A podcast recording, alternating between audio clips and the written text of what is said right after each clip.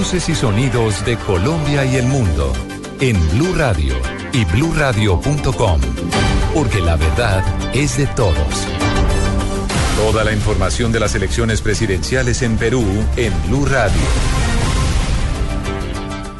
9 de la mañana, dos minutos. Mucha atención porque la candidata a la presidencia de Perú, Keiko Fujimori, dijo que de ganar las elecciones podría haber participación de Perú en el proceso de paz con las FARC. La información la tiene desde Lima Daniela Morales. Hola Miguel, buenos días. Eh, sigue subiendo la temperatura aquí en Lima. Los saludo con 23 grados centígrados. Eh, pues hace unos minutos la candidata por Fuerza Popular, Keiko Fujimori, quien encabeza en este momento las encuestas eh, de dijo que de quedar presidenta sí podría haber una participación de Perú en el proceso de paz que en este momento se adelanta con la FARC. Eh, decirles que eh, Fuerza Popular apuesta por la integración de Latinoamérica y hacemos votos para que en Colombia se pueda lograr la pacificación a través eh, de las conversaciones que se están llevando a cabo. Dicho esto, quisiera también condenar los ataques terroristas que el día de ayer ocurrieron.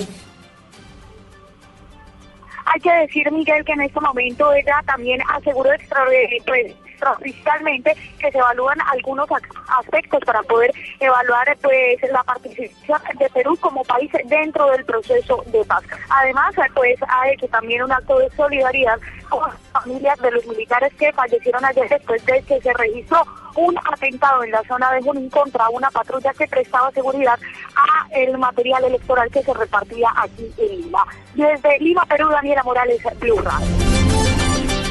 Daniela, muchas gracias. Y el procurador Alejandro Ordóñez aseguró que realizará una visita agendada para hoy al departamento del Cesar a pesar de las advertencias por parte de las autoridades acerca de posibles amenazas en su seguridad. La información la tiene María Camila Roa.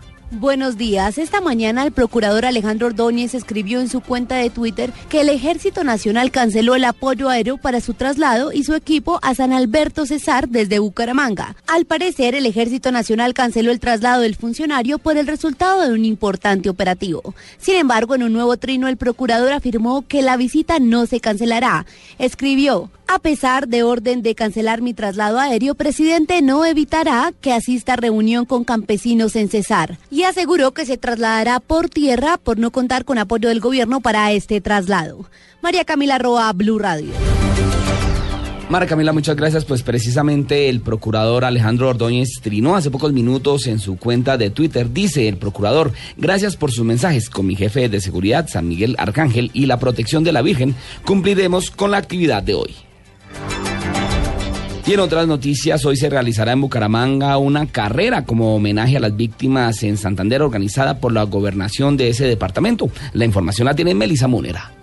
En Bucaramanga se rendirá homenaje a las 249 mil víctimas del conflicto armado con una carrera de aproximadamente 3.5 kilómetros, en la que participarán deportistas, ciudadanos y autoridades locales, y es organizada por la Gobernación de Santander, así lo indicó el secretario del Interior departamental, Manuel Sorzano. Ya organizada está la carrera por las víctimas, por supuesto que va a estar encabezado por el gobernador y las víctimas, el gabinete departamental, y esta es la oportunidad para invitar a todos los santanderianos, los mangueses a que asistan, no solo por el hecho de, de, darle un espaldarazo a las víctimas, de decirles que también sentimos su dolor, sino también, ¿por qué no hacer un poquito de deporte? El secretario del Interior añadió que el departamento de Santander va por muy buen camino hacia la paz, ya que las víctimas son parte de la agenda para realizar el plan de desarrollo regional. En Bucaramanga, Melisa Munera, Blue Radio.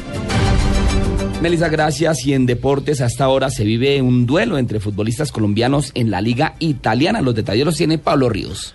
Miguel, buenos días. Se trata del compromiso entre Sampdoria y Udinese que en este momento está 0-0 y se encuentra en el descanso, en el entretiempo. El equipo de Sampdoria cuenta con el delantero Luis Fernando Muriel, mientras que en Udinese son titulares Pablo Armero y Dubán Zapata. Por otro lado, en Alemania, el delantero nacional Adrián Ramos disputa el clásico entre Borussia Dortmund y Schalke 04 correspondiente a la fecha 29 de la liga. En, en este momento se disputa el minuto 37, el compromiso está empatado sin goles. Finalmente, en Inglaterra, el Leicester City sigue acercándose al título.